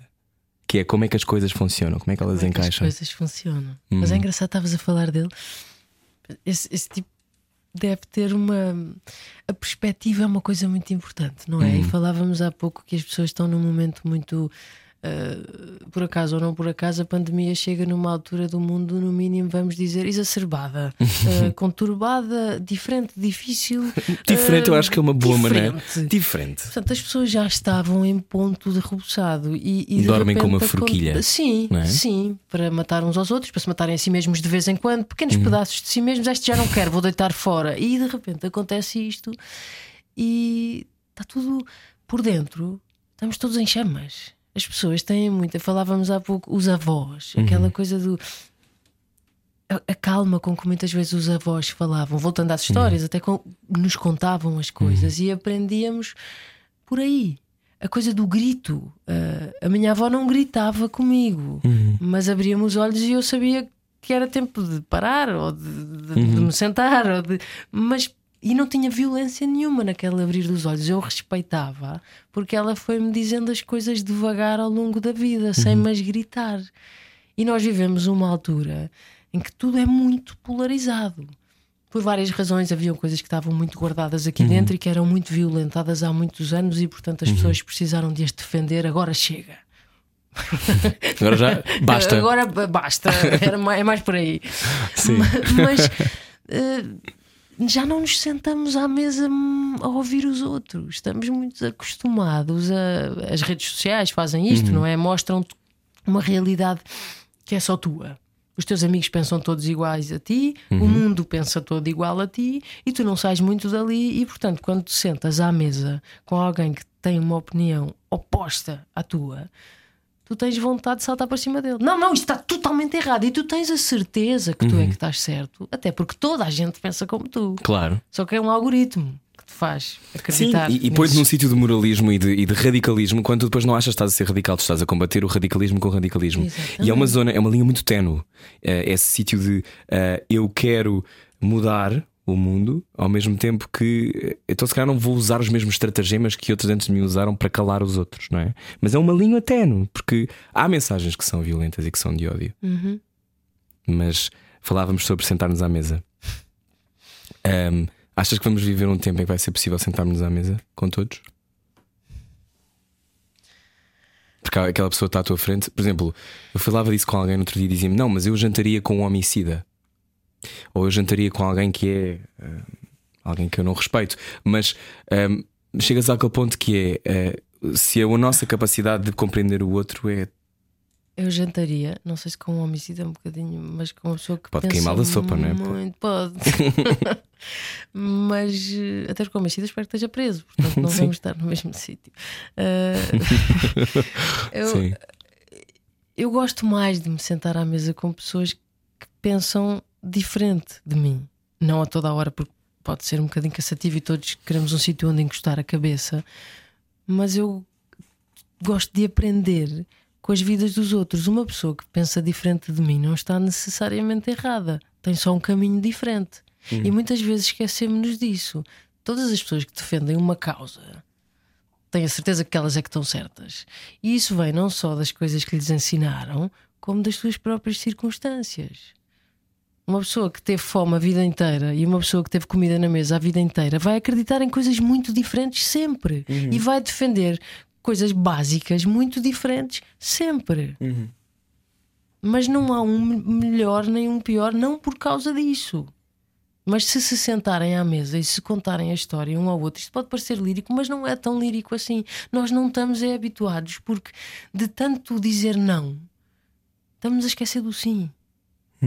O não é uma defesa, é um, é, um, é um antídoto contra um veneno, mas está a virar o veneno. Porque estamos a envenenar as nossas próprias bocas. Porque toda a gente quer um sim. Toda a gente quer chegar a um lugar de paz em vez de um lugar doloroso, eh, sempre de luta. Mas o que eu acho é que às vezes o perigo da constante luta é, é, o- é o vício. É a pessoa já não saber o início do combate, não é? do combate. Uhum. E eu não estou com isto. Há muitas lutas que, são, que precisam de ser travadas. Sim, é bom fazer essa ressalva. Muitas Sim. e muitas e, e muitas delas eh, têm que ter todo o palco possível para acontecerem para se para todos chegarmos a um melhor entendimento para todos, é? Mas estás a ver como temos sempre que fazer uma ressalva, porque agora, nesta altura, temos sempre medo de Hum. pisar em ramo verde. Bom, não, não era bem isso que eu queria dizer, porque num minuto Uhum. Já disseste uma coisa errada e já, já, já estás contra o outro. Não, calma, eu, eu posso pensar um bocadinho diferente Uhum. e ainda assim gostar de estar aqui sentado a comer contigo.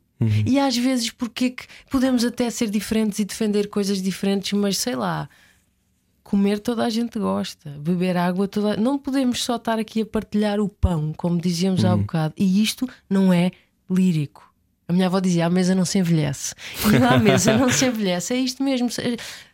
Ficar e ficar dá tempo de observar, de observar o outro, de observar a história do outro, de perceber de onde é que o outro vem para tentar pôr-me ao lado dele. Não, e não quer dizer que eu saia dali a defender as mesmas coisas que ele, porque isto não tem que ser uma briga de eu convencer-te de tu pensares igual a mim, que é o que tem acontecido ultimamente. Em tudo, na política, nas redes sociais, nas notícias, é uma questão de Ou no amor. ou no amor. Vai, tu tens que. Porquê que não nos podemos sentar ao lado um do outro em vez? Às vezes até há um exercício engraçado que é quando se vai jantar com, só Ah, com outra sim, pessoa, sentar-se ao lado, a ver, em vez de estarmos só a olhar um para o outro e Uhum. num ping-pong, os dois a ver. Porque há sempre programa, de coisas. resto. Na concorrência, na Antena 3. Sim. De- há sempre coisas comuns a todos. Eu posso estar aqui sentada com a pessoa ao lado, os dois a comer, ou só sentados à mesa a beber Uhum. uma cerveja, e os dois vamos reparar que aquela pessoa passou com uma camisola vermelha. Uhum. Os dois vamos reparar que aquela nuvem. E, e não tem mal nenhum. Descansar um bocadinho nas imagens e nas histórias dos outros, Uhum. ou até do outro. Sem que isso implique uma mudança profunda, porque parece que estamos sempre constantemente a querer realizar uma mudança profunda no outro, só às vezes, e peço desculpa se isto ofende alguém, mas por uma questão de ego. Eu quero que tu penses igual a mim. E isto, tu queres tanto que às vezes. Porquê que tu queres que o outro seja igual a ti? Porquê que tu não queres que o outro seja diferente? E não estamos a falar dos tais. Estamos a falar de ódio ou de pessoas que querem ser fascistas, por exemplo, não é? Não estamos a falar desses extremos. Estamos a falar do dia a dia. O problema é que para combater esses extremos, eu acredito mais que se combate. Falávamos há pouco, uma revolução não se faz de um dia para o outro. Não se chega e atravessa-se um tanque numa cidade e, e se grita. As coisas têm Que fermentar. Muito tempo de caminho, muita gente junta e a pensar junta com distância e com perspectiva. Alguns mais de ação, alguns mais de meditação, alguns mais de estudo, alguns mais de ler livros para juntar as pessoas todas e eventualmente perceberem, ok. Eu vim da literatura, tu vieste da ciência, tu vieste, tu és um gajo da ação, vamos nos juntar todos e sim, as coisas não estão bem, já somos, já representamos aqui a sociedade e queremos mudar as coisas. Se continuarmos todos presos nos nossos próprios egos, a querer mudar constantemente as pessoas à nossa volta, porque não jun- juntar-nos e ouvir os outros? E às vezes aquilo que tu achas está contra ti, às vezes quer coisas muito parecidas, porque não são assim tantos os fascistas, não são assim tantos os extremos. Se nos sentarmos à mesa, hum, não são assim tantos. Há muito mais coisas às vezes a unirem-nos do que a separarem-nos. E volto a dizer: isto não é lírico. Isto não é lírico. Nós, bolas, crescemos aqui, tu e eu, no mesmo país. Vimos, eu cresci num lugar, tu cresceste no outro. E estamos aqui sentados e estamos a gostar de conversar Sim, um com o outro. E claro. não quer dizer que sejamos iguais. Uhum. Pode haver pontos em que estamos totalmente em Claro. desacordo, mas porquê é que eu preciso virar as costas e ir-me embora e voltar para o meu mundinho, para a minha bolha, onde toda a gente gosta de mim? Uhum. Porque toda a gente gosta daquelas coisas que eu penso. Não. Não, se fosse assim estava lixado. Às vezes tenho tão mau feitio e, e contradigo-me tanto. E é preciso espaço para isso, não é? Eu acho que, acho que isso é uma das coisas que tu dizes que é fundamental, que é hum, nesta tentativa e nesta necessidade de nos posicionarmos, temos que nos posicionar o tempo todo, o dia todo, em relação a tudo, em relação ao glúten, em relação a seja o que for. E tu chegas ali a um sítio em que eu não sei. Isto tu estás sempre a posicionar-te, tu viras uma estátua, tu cristalizas, mesmo esta coisa de Uhum. deitar as estátuas. As estátuas, bom, são estátuas, representam e tal, mas são tão paradas ali. Uhum. E muitas vezes fazemos isso connosco mesmo. Tu tens que defender. Agora defendo isto, defendo aquilo. Isto tu no dia seguinte defendes outra coisa. Ui, ó diabo, e agora como é que vamos resolver esta situação desta pessoa? Isto não pode ser. Esta pessoa é assim e vai continuar. Não. As pessoas mudam muito, as pessoas são feitas de água. E mais ainda eu sou mulher, posso dizer. A gente muda muito. E às vezes muda durante um mês. Mas sim, eu tenho o direito de acreditar nisto. E depois, seja porque estudei, seja porque frequentei Porque alguém, quem? seja porque a vida veio e fez uma coisa comigo. E eu mudei de opinião, sim. É visto como uma coisa muito terrível. É pá, aquele tipo muda de opinião como quem Uhum. muda de cuecas. Ok, todos os dias que também não é. Mas sim, qual, porquê que não podes? Nós somos uma coisa. Isto é infinito. Aqui dentro, isto é infinito. tens humores, tens, tens dores, tens alegrias súbitas. Isso, eh, de alguma maneira, te vai moldando. Claro. Sim, claro. Claro. E hum, Estava a ouvir-te e a pensar. eh, como é que tu achas que mudaste mais daqui, neste livro que está à nossa frente, para aquele que vem aí? Este que vem aparentemente é um bocadinho mais contido. Esse era muito, era muito jovem. Eu, eu quase que me- faz-me ternura, quase era tudo muito livre, tudo muito solto. O mundo era outro. Uh, parece que passou muito tempo desde 2009, 2010. Se pensares onde é que estavas em 2009, 2010, o mundo era mesmo outro. Sim. Uh, tudo isto que estamos a falar não se punha tanto. Esta violência constante, esta até à própria Achas que a mesa. violência existia, mas simplesmente nós não estávamos sintonizados com ela e não havíamos? Existia- Tínhamos num privilégio qualquer que não no nos fazia ver? existia com certeza. Nós vivíamos um bocadinho aqui num, Uma bolha. numa bolha. Principalmente tu e eu, que vivemos em Lisboa, crescemos Sim, sim. aqui, mas às vezes até o mundo ocidental, Claro. eh, absolutamente ignorando outros mundos, voltando ao início, Uhum. outros mundos, outras gentes, outras crenças, e achando que nós é que íamos levar sempre isto para a frente. Sim. E afinal, talvez não seja bem assim. Então, brigas houve sempre, coisas em conflito umas com as outras houve sempre.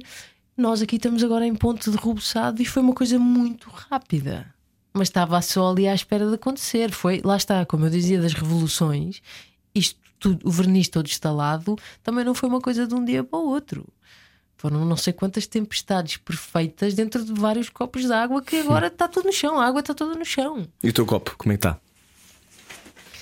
Agora copo- parecia que estava com um bocadinho com frio, já não está tanto frio dentro do estúdio. Não, pois agora já está bom. Desculpa, eu liguei um isto, ficou- bocadinho Desculpa, e muito mas olha, tossiste, boa, Desculpa, desculpa, vou-me afastar aqui para este lado. Não faz mal, está tudo bem. Estamos muito longe um do outro, está tudo sim, bem. sim, está tudo ótimo. Ah, Como é que está o teu tô- copo? O meu copo está. Está bom, está bom. Tenho que ter sempre água porque eu gosto de estar hidratado. Eu, eu digo, eu, eu vacilo aqui um bocadinho porque eu, como te dizia, acabei de entregar o livro e agora fica. A coisa de entregar o livro É quase uma terra de ninguém, não fica- é? é uma terra de ninguém. É. Oh, então, até o ver, principalmente, fica, as coisas ficam um bocadinho suspensas. Eu hoje acordei e. hum, eu tenho vários empregos até para pagar, eh, para poder viver da literatura. Tenho vários, mas o, o trabalho de todos os dias agora. Agora há aqui um momento de transição até ver outro livro ou não haver, E- mas principalmente agora até vê-lo. Enquanto não ouvir, é, um- é uma terra de ninguém. Seja como for, eh, tenho bons amigos para me fazer companhia, tenho os livros dos outros para me fazer companhia, mas estou muito na terra de ninguém, nem sei responder a isso, estou mesmo perdida agora. Mas estou Muito satisfeita com, com o trabalho e, e com estas histórias. aí. Surpreendeste-te contigo? Espantaste-te? Surpreendi-me com as coisas que, que estavam guardadas e que eu não sabia na tal coxa, ou num braço, na cabeça, no coração. Histórias que eu tinha ouvido à mesa ah, dos meus avós, histórias que eu tinha ouvido na rua, histórias que eu tinha encontrado nos livros. E surpreendi-me como há coisas que não têm tempo. Como há coisas que. E que às vezes, como em duas frases, é preciso andar ali a limar, a limar, a limar, a limar. Mas em duas frases realmente podes contar uma história. E essa história pode ser de qualquer época. E o bom da literatura, às vezes, como do cinema, é uma história que te tira da tua própria história. E isso, aí não há violência nenhuma. Voltando à violência do dia a dia. e do- É tão bom, às vezes, sair do teu filme e entrar noutro. E não precisas de, de- de entrar em conflito, nem de lutar, nem de defender o teu sim ou o teu não. Não, porque a história é outra. E eu gostei de fazer este livro por isso. São histórias sem tempo. Qual é a emoção que mais gostas de escrever? Hã? Emoção. De escrever. Uhum. Eu, eu escrevo mais por imagens, como Era o que eu ia dizer, dizia. já podias então, responder, sim. é, eu, eu, eu vou mais para as imagens e depois as imagens sozinhas elas podem entrar nesta ou naquela emoção, mas eu começo sempre por um gesto, por um mexer de uma mão, por uma porta a fechar, por um... é muito cinematográfico, não é por acaso que Uhum. eu faço sempre a comparação com o cinema e até com a música, porque muitas vezes a música pop, Uhum. eh, eh, o refrão, o, eh, o que mais me acompanhou na pandemia foi- foram discos dos Beatles, imagina, porque é sempre bom e faz sempre companhia e tu descobres sempre uma palavra nova, um acorde novo e é muito bom tu descobrires novidades no antigo. Então, não é? Dá um A tua conforto. felicidade a dizer isso. É? Porque- Novidades no antigo é uma coisa, é uma coisa que é inesperada sempre, não é? Porque agora estás sempre à procura Claro. da coisa nova e fazer a coisa diferente e ter o emprego diferente e, o, e, o- e a t-shirt diferente e, o, e o filtro de Instagram diferente. Isso com este abacate ou não, e, não é? e abacate, não é? Eu tenho a sensação que durante anos abacate não existiu Não e passou a existiu. existir desde Não tipo existia, 2012. Não existia. A verdade é que existia. existia e existia em países e- onde Ah, o boa. abacate era, eh, fazia parte da dieta base Uhum. de- das pessoas. E com esta coisa, desta procura trendy e hipster e tudo do abacate, que é bom, eu gosto que isto tenha aparecido porque realmente para nós não existia. Abacate e, abac- e batata doce também, Também havia não, pouco. também não. Também Sim. havia pouco. Mas agora, por causa disso, o abacate hoje em dia é chamado o ouro verde porque as pessoas matam, inclusive, é por abacate, porque é preciso fabricar, fabricar, fabricar, Uhum. fabricar para nós podermos comer aqui nos cafés. E não só eh, tiras o abacate às pessoas que precisam dele porque Uhum. sempre o comeram, porque não é? sempre o comeram. Como já há, inclusive, guerras de tráfico de abacate. Isto parece estranho, mas é. É mas mesmo verdade, sim, é sim, sim. verdade. Oh, Matilde Campilho, então há pouco falávamos sobre. eh, já estamos a acabar, mas falávamos do, do capitalismo. Ter lixado isto tudo. Estavas a buscar uma cadeira, se subir a tua cadeira para falar do capitalismo. Fundou-se, desculpa, não sei se foi por acaso. Se calhar foi. Hum, acreditas que vamos testemunhar um tempo radicalmente diferente a este nível? Daquilo que, é, que são os padrões de consumo, aquilo que são a maneira como as pessoas eh, se estratificam?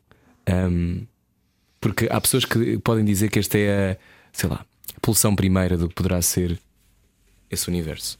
Eu, eu, eu embora também tenha um, uma, uma coxa bastante lírica, de vez em quando também tenho um lado muito realista que me diz: Pois, a pandemia também acreditei ali durante uns microsegundos que vamos todos ficar diferentes e de repente não ficamos. O que é que tu achas? Sabes uma coisa? Não acho nada. não, sabes?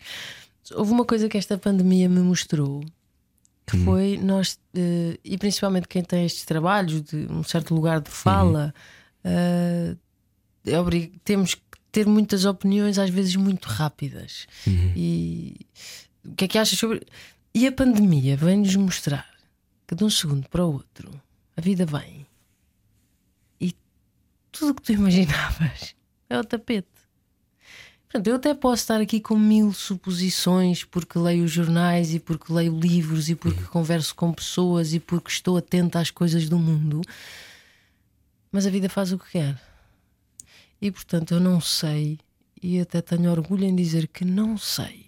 E vou deixar o que eu sei é que me vou esforçar por manter alguma coisa dentro, quase como fazer exercício por dentro, fazer pilates, mas por dentro, não por fora, de manter essa tal membrana ou mais ou menos forte. E forte não é ah, os mais fortes, não, é intacta.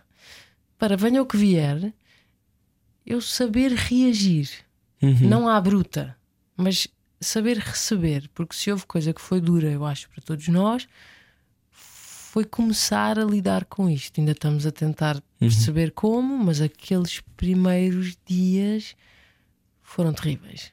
Eh, Estivéssemos onde estivéssemos, cada um era fruto das suas circunstâncias, e se houve coisa que a pandemia te disse muito bem foi nós éramos aquela geração que era ai, amanhã eu decido, amanhã eu pago essa multa, ai, amanhã eu acabo esse namoro, e de repente veio uma coisa que diz: onde está, fica. Uhum. As decisões que tu tomaste agora, a casa onde tu vives é onde vais ficar agora. A multa que não pagaste é melhor pagares. Eh, o trabalho que tu querias mudar, afinal já não vais mudar. E, e, e de repente, então, então, mas eu tinha todo o tempo do mundo, pois, mas não tens. Então, se há coisa que isso nos preparou foi para fazer o tal ginásio por dentro, é mantém-te junto contigo porque lá fora a coisa muda muito. Se o capitalismo vai ficar ou se vai ser outra coisa mais selvagem ainda, mais bruta ainda, ou se por algum milagre ou por esforço de muita gente vai mudar e ser melhor, não sei, não sei.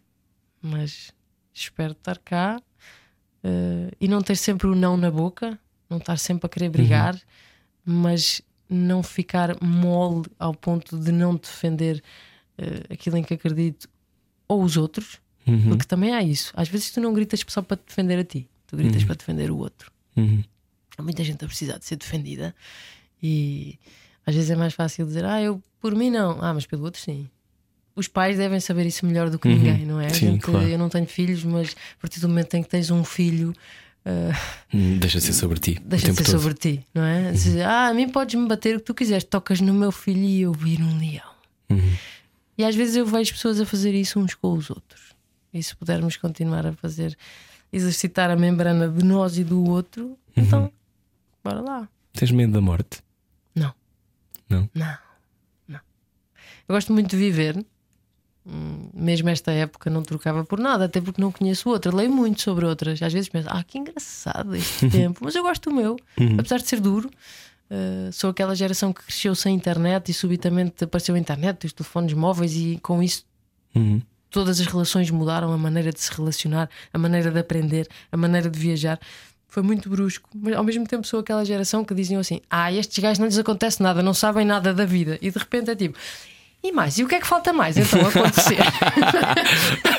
então e agora? Já não já Falta um bom dilúvio, não, é? Só Sim, falta um marmoto. Mas não digas. É melhor não dizer. digas. Já houve, houve um tsunami na Ásia, claro. Exato, vamos. É melhor não, Ok. não agoirar, não é? Éramos a geração da ah, estes são uns, uns não sabem. tudo. E- Ainda há pouco tempo ouvi uma entrevista aqui mesmo que se falava disso, que a nossa geração ah, era. E agora, subitamente, tivemos que crescer mal ou bem, e até se, até se pode dizer que cresceu para o lado errado, ficou bruto, ficou, mas, mas, mas ninguém passou ao lado disto. Uhum. E não é só da pandemia, é desta selvageria disto.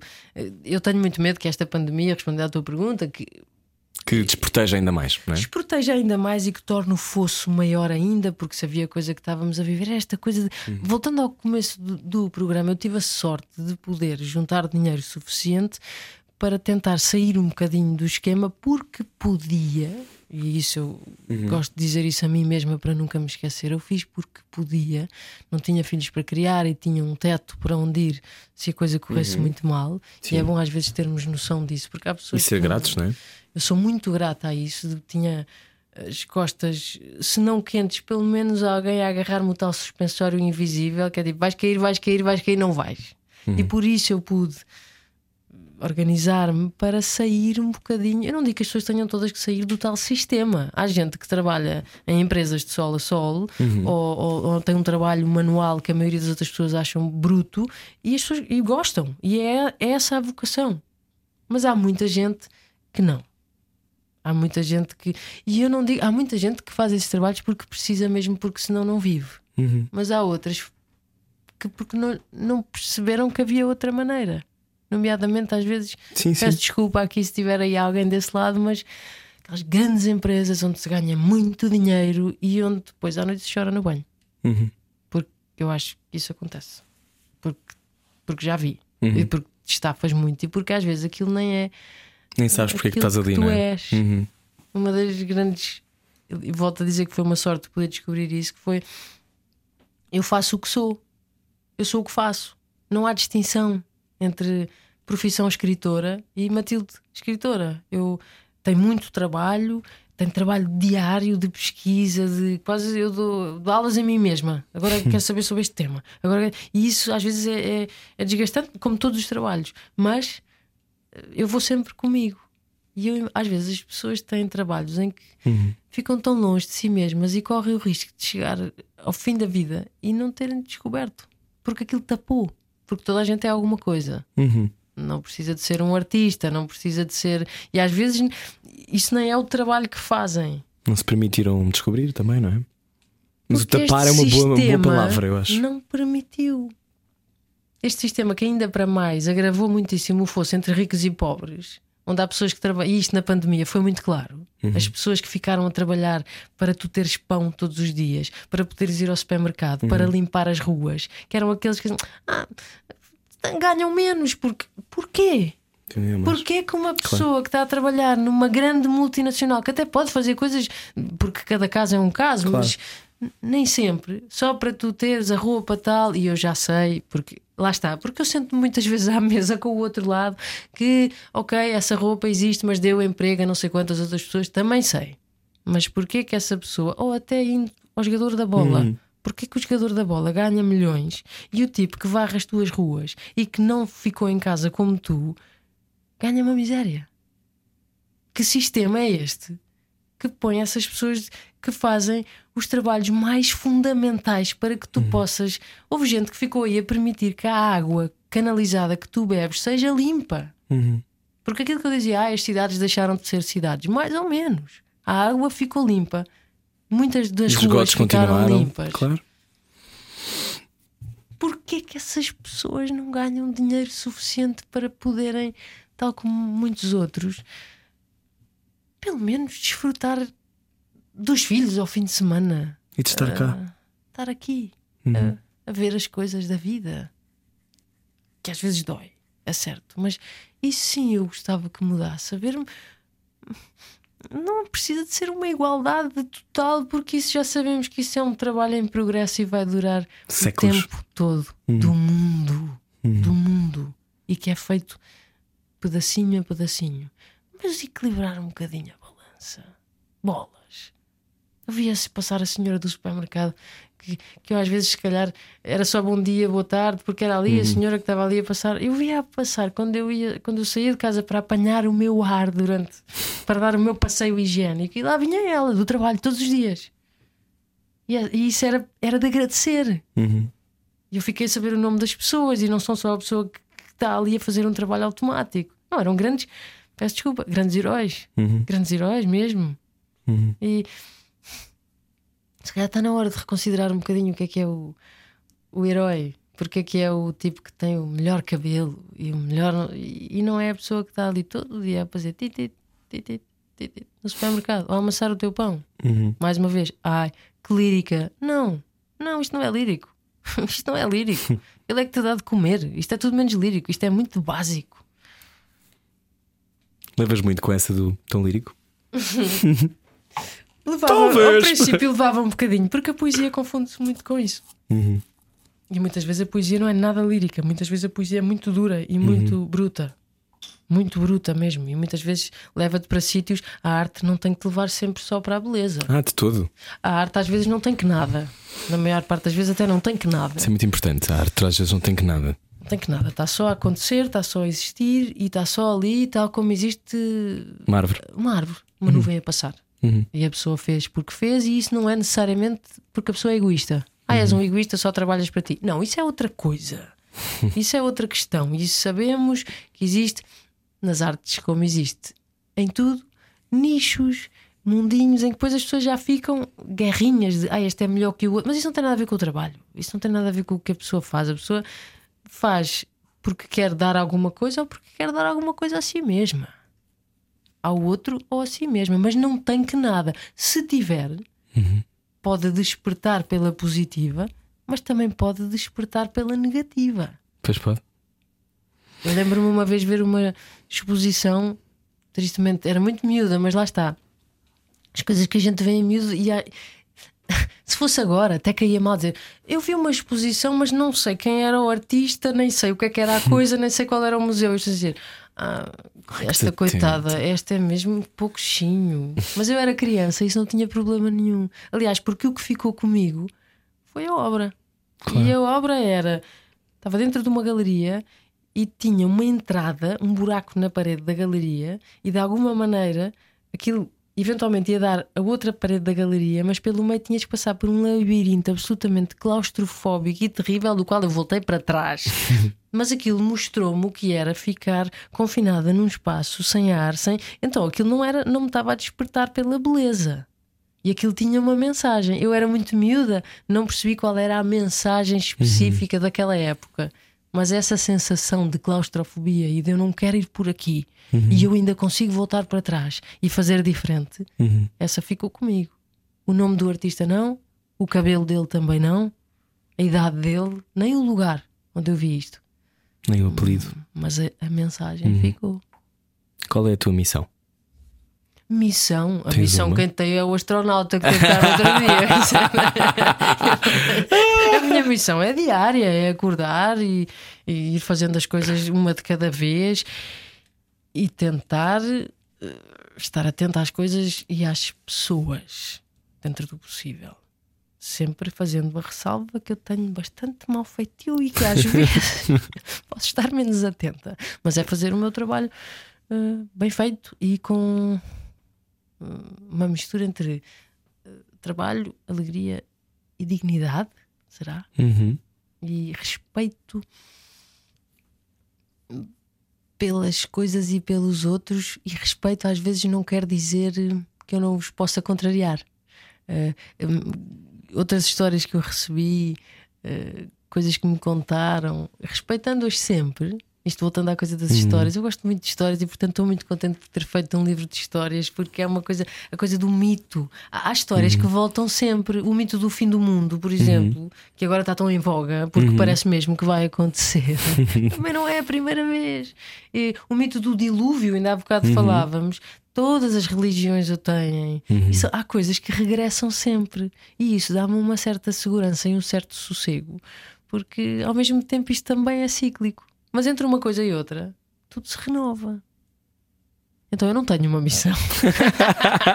Essa era a pergunta. Mas tens sempre uma. Estás sempre bem hidratada. Hum. Acabo de reparar. Eu tenho muita sede. Já percebi. A rádio dá-me sede. A rádio dá sede. Bom, pode ouvir Matilde Campilho na Antena 3 com Ping Pong. Domingo, não é? Todos os domingos às 10 da noite. Uhum. Era às 11. Gostas muito de fazer rádio, não é? Eu adoro fazer rádio. Eu tinha muitas saudades. A minha alegria por estar aqui é por estar a conversar contigo, uhum. podermos falar sobre tantas Sim. coisas, mas estar num estúdio, que saudades. É tão fixe. Isto também nos lembrou de algumas coisas que nós queríamos preservar. Uhum. Principalmente pessoas que queríamos preservar. É muito uhum. engraçado porque eu acho que muito pouca gente pensou naqueles primeiros dias: oh bolas, agora quando é que eu vou à loja comprar uma camisola? Oh bolas, quando é que eu vou jantar fora? Oh, uhum. Oh, bolas, quando é que eu vejo os meus pais? Quando é que eu vejo a minha avó? Uhum. Quando é que eu faço as pazes com alguém que está mal resolvido? Ah. Não é? Esta pandemia foi-me pôr para isso. Isso mostrou-te muito bem uhum. o, que, o que, que era verdade. Pelo menos aqueles primeiros tempos. O resto, aí sim o resto pode ser lírico. Agora, aqueles primeiros tempos foram muito in your face, como se diz. Uhum. Onde está, fica. O que sentes falta é o que sentes falta, por muito que a gente esconde muita coisa no dia a dia de nós mesmos. Uhum. Escondemos, mas vamos ver bem estas histórias de Matilde Campilho. Chama-se Flecha, sai dia 17 de julho, hum. não é? Já está em pré-venda? Está em pré-venda a partir do dia 2, 3, está quase. Ok, portanto é, é, comprar. Obrigado por teres vindo. Hum, obrigado eu. Gostei muito de conversar contigo. Também eu. Há muito tempo queria. E que bom, e que bom que uh, não pedes nunca desculpa por existir, que é uma coisa que eu acho que é difícil. Eu acho que ninguém devia pedir desculpa por existir. Mas há tanta gente que pede, Matilde. Cada um é irrepetível. É que cada um é irrepetível, não é? Tu não nasces outra vez. Quer dizer, se calhar nasces, eu não sei. Mas, eu acredito que sim. Sim, talvez tu, porque és tu. se abre uma exceção. Não, não, eu acredito que as pessoas vêm várias vezes, mas isso é a minha. Mas sim, mas se calhar, mesmo que venha várias. Eu gosto muito de pensar estas coisas, mesmo que venhas várias vezes, provavelmente não te vão acontecer sempre as mesmas ah, não, coisas. Então, todo, claro. isto aqui. Este set, este jogo. Isto aqui não, é? não este nível deste jogo. não acontece outra vez. Depois mudas de nível e encontras o Mário uhum. e o Luigi e a princesa. Ah, aqui pessoas não vão saber o que isto Mario é. Kart. mas eh, então, não, pedir desculpa, não tentar melhorar, sim, claro. Agora pedir desculpa. Não. Até porque o erro, aquela coisa do frase do Beckett que diz falha, falha outra vez, falha melhor. Feel better. Portanto, pedir desculpa, não, fazer diferente, talvez. Matilde Campilho, na Rádio Comercial. Pode ver a conversa inteira em radiocomercial.ol.pt. Beijinhos, também vou à minha vida. Amanhã, última conversa assim deste, desta, deste túnel feminino que recebemos nas últimas semanas. Amanhã, Isabel Zoá, ouça a conversa inteira, se quiser, já sabe, no site da rádio. Adeus, boa viagem. Era o que faltava. Todos os dias, das 8 às 10 da noite, na Comercial.